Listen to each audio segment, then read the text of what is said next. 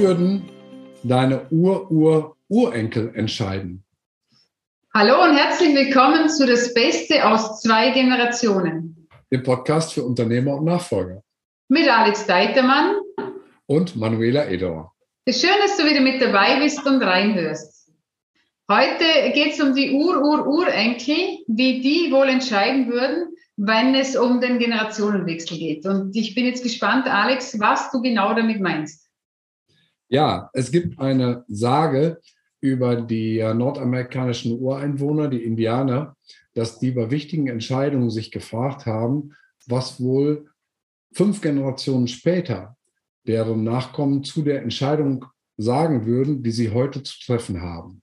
Mhm. Und ich finde, das ist ein sehr starkes Bild, eine sehr starke Frage, weil sie natürlich über die aktuelle Situation hinaus viele Aspekte dann einfließen lässt, die man vielleicht sonst gar nicht sehen würde. Mhm. Ja, und äh, wenn wir jetzt heute in die heutige Politik äh, schauen, dann ist ja momentan wird die Entscheidung nicht über Generationen in Zukunft getroffen, sondern nur aus dem Hier und Jetzt. Und wir sehen ja auch rückwirkend schon, was das für hier Schäden angerichtet hat. Und wenn wir das jetzt in den Generationenwechsel mit einbeziehen, ist es ja oft so, wenn solche Entscheidungen ad hoc getroffen werden, nur aus dem Jetzt heraus, aus dem eigenen Befinden und aus dem eigenen, ich sage immer, dem Ego dazu, dann äh, geschehen natürlich fatale Fehler zum Teil und auch ähm, ja, Streitigkeiten, Diskussionen entstehen, da nicht auch über den Tellerrand darüber hinausgeblickt wird.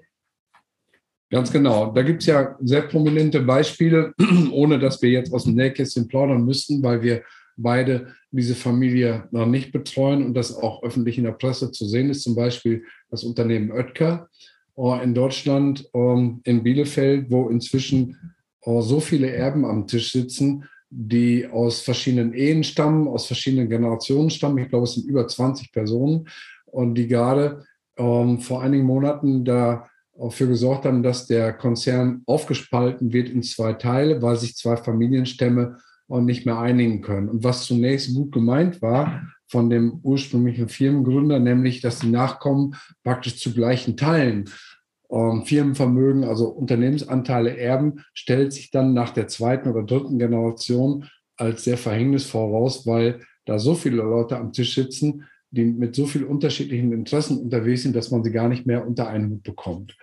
Und äh, das zu bedenken in einem Generationswechsel ist oder kann eine sehr wertvolle Sache sein. Mhm.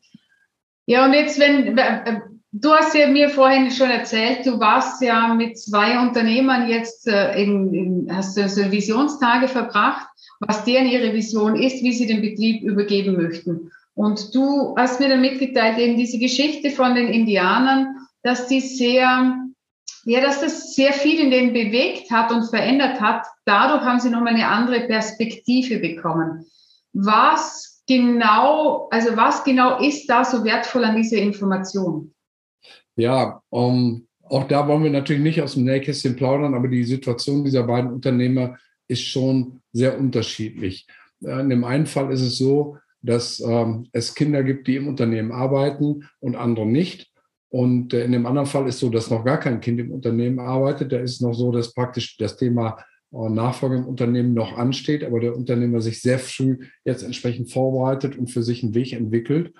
Und in beiden Fällen hat diese Frage, was würden die Ur-Ur-Urenkel, also fünf Generationen später, die nachkommen, ähm, zu der Entscheidung, die heute ansteht, sagen, ist tatsächlich so, dass beide zunächst erstmal sehr nachdenklich wurden und dann sich plötzlich eine Lösung entwickelt hat, die beide vorher so überhaupt nicht auf dem Schirm hatten, nämlich zu sagen, ähm, es müsste eine, eine Familienholding geben, eine Struktur, die auch über die nächsten Generationen so gestaltet ist, dass es keinen Streit gibt, mhm. dass es auf der anderen Seite auch Gerechtigkeit gibt zwischen den entsprechenden Familienmitgliedern, die mit dem Unternehmen verbunden sind, also dass zum Beispiel operative Arbeit getrennt wird, auch, auch von den Firmenanteilen. Das ist alles noch nicht ausgegoren, ist noch nicht in Verträgen gegossen. Das war erstmal der gedankliche Anstoß dazu und dass in gewisser Weise dieses Unternehmensvermögen auch abgesichert wird gegen kurzfristige Entscheidungen in der nächsten, übernächsten oder dritten Generation von jetzt, die der Unternehmer gar nicht mehr beeinflussen kann, der jetzt heute die Entscheidung trifft. Und das fand ich sehr faszinierend in beiden Fällen, dass die ähm, beiden Unternehmer sehr konstruktiv für sich dann angefangen sind, eine Lösung zu entwickeln, die das, was sie heute kurzfristig erreichen wollen, mit dieser Langfristperspektive verbindet. Und ich bin sehr sicher, dass da jeweils eine Konstruktion rauskommt, die langfristig für Stabilität sorgt und auch dafür, dass in den Familien weiter Frieden besteht und nicht plötzlich wegen Geld, wegen Erbe, wegen, wegen Firmenvermögen, das aus Sicht der Kinder oder Enkel oder Urenkel dann nicht gerecht verteilt ist, dass es da plötzlich Streitigkeiten gibt. Und das finde ich ähm, ja sehr positiv und sehr bemerkenswert. Mhm. Ja, und das Spannende ist eben, wenn wir jetzt zurückgehen äh, und das selbst Mal zurückblicken, wo wir Ur-Ur-Urenkel selbst sind. Was war dann damals da? Also wenn ich jetzt zurückblinke in, in meine Herkunftsfamilie, dort gab es einen Bäcker. Und ich habe gewisse Gene von diesem Bäcker übernommen. Mhm. Doch dieses Wissen wurde nicht weitergegeben. Das ist verschwunden. Und wenn ich jetzt, weil heute haben wir ja so ein Handy und es ist ja schön, die Bilder anzuschauen. Und wie schön wäre es, wenn ich jetzt zurückblicke, also wenn ich jetzt schaue, okay, sind es meine Ur-Ur-Urenkel und die haben da dieses Tablet in der Hand oder das Handy oder was es dann auch in, in 100 Jahren geben wird, das wissen wir ja heute noch nicht. Und die blicken darauf und sagen, hey, die Manuela damals, das war echt super, was die gemacht hat. Heute haben wir dieses Wissen noch, denn sie hat nicht egoistisch aus ihrem Ego rausgehandelt, sondern sie hat aus der Liebe gehandelt. Sie mhm. hat für uns geschaut. Und wenn ich jetzt nochmal zurückgehe, jetzt eben zu meinem Urgroßvater, dem Bäcker, wie genial wäre es, er hätte aus der Liebe heraus gehandelt und hätte dieses Wissen von Generation zu Generation weitergegeben, auch mit dem Wunsch an die Kinder, gib du dieses Wissen wieder an deine Kinder weiter. Nimm dir diese Zeit, zeig deinen Kindern, wie ein guter Zopf geht, wie ein Sauerteigbrot geht. Das sind ganz einfache, simple Dinge. Ja, möglicherweise hat dein Urgroßvater das sogar gemacht, der Bäcker. Und dann ist es vielleicht in der Generation darauf oder der dann folgenden verloren gegangen, weil genau diese langfristige Denke nicht da war. Und ich glaube, das ähm, stellt gerade in einem Unternehmen alles in eine ganz andere Perspektive, wenn die Entscheidungen, die heute getroffen werden, eben nicht kurzfristig taktisch erfolgen. Auch da gibt es natürlich die erforderlich, äh, äh, erforderliche Entscheidung. Wir haben jetzt seit, äh, seit zehn Tagen Krieg in der Ukraine, wo wir die Aufnahme äh, heute machen. Und äh, da sind jetzt kurzfristige Entscheidungen erforderlich die, die ganz kurzfristig gefällt werden müssen, aber auch da den Gedanken mit einfließen zu lassen, ist das, was wir jetzt kurzfristig tun, nur kurzfristig sinnvoll oder betrifft es fünf Generationen später auch noch zum Beispiel ein drohender Atomkrieg, ist eine Frage, die sehr, sehr hilfreich sein kann, ohne dass wir jetzt ein Patentrezept abliefern oder ähm, ja, eine, eine, eine, Form vorschlagen wollen, die immer anzuwenden ist. Aber der Gedanke, sich, sich die Frage zu stellen, ist auf jeden Fall ein Impuls, den man sonst möglicherweise sich selber gar nicht gibt. Mhm. Ja, und ich denke, das ist eine gute Frage, mit der wir jetzt die Zuhörer heute auf den Weg geben, dass sie mal tief einsteigen können. Und da geht es ja nicht nur um die Inhaber, die jetzt übergeben, sondern genauso auch um die Nachfolger.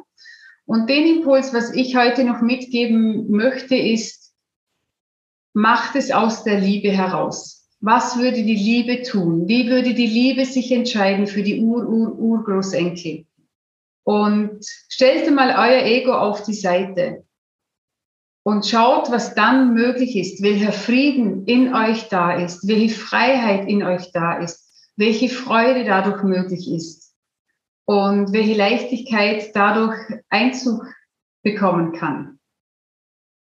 Ja, ich finde das äh, sehr schön, was du sagst, möchte das gerne noch ergänzen, auch um ein äh, Thema oder einen Inhalt, den wir vor vielen Episoden schon mal am Wickel hatten. Das erste ist, äh, komplett Verantwortung zu übernehmen. Mhm. Verantwortung für das eigene Handeln, aber eben nicht nur für das unmittelbare Hier und Jetzt, sondern eben für lange Zeit nach vorne. Denn alle Entscheidungen, die wir heute treffen, wirken sich nicht nur auf die nächste, sondern eben auch auf die folgenden Generationen aus. Und fünf ist ja nur eine willkürliche Zahl. Wir hätten auch zehn oder zwölf oder, oder hundert nennen können.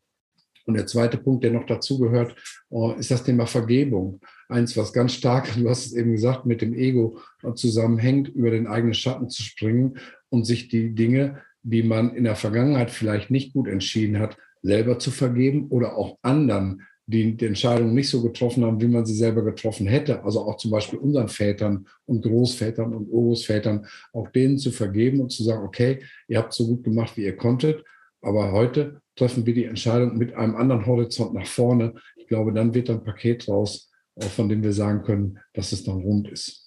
Mhm. Das ist gut. Ja, und ähm, ich gebe euch noch mal mit auf die Reise. Entscheidet aus der Liebe heraus, schreibt euch das auf. Also macht diese Gedanken euch nicht nur im Kopf, sondern nehmt den Zettel Papier, einen Stift dazu und schreib's dir auf. Denn du wirst erkennen, wenn du es schriftlich machst, hat es nochmal ein anderes, eine andere Wertigkeit, wie wenn du es dir nur im Kopf zusammenreimst und kein klares Bild dadurch erhältst. Ganz wertvoller Tipp. Man kann auch schriftlich denken und das hat den Vorteil, dass man manche Gedankenschleife durchbricht. Spätestens, wenn man anfängt, dasselbe äh, ein zweites oder drittes Mal aufzuschreiben, fällt einem das auf, dass man hier in einer Gedankenschleife ist und äh, dann fängt man an, was Neues zu denken. Und äh, das äh, sorgt für eine Menge Klarheit. Jedenfalls kann ich das so bestätigen, auch den äh, berühmten Stift und das Blatt Papier. Und dann gibt es noch einen schönen Spruch von den ähm, Chinesen, wenn ich das richtig weiß, der heißt, ein Tropfen Tinte ist besser als das beste Gedächtnis. Das, das ist ein guter, ein guter Spruch. Ja, du danke dir wieder fürs Reinhören und fürs Zuhören. Und wir freuen uns, wenn du nächste Woche wieder mit dabei bist und reinhörst. Ja, und wenn es euch gefallen hat, dann gebt doch einfach den Link ähm, für den Podcast weiter an äh, Menschen, die das auch interessieren könnte. Und wir freuen uns natürlich auch über Kommentare, Bewertungen und auch Rückmeldungen und sogar natürlich über Vorschläge für Themen, die äh, euch interessieren und vielleicht hier auch mal einen Platz finden sollten. Herzlichen Dank. Danke und eine schöne Woche noch. Bis dann, die Marela. Tschüss. Alles Gute. Servus, der Alex.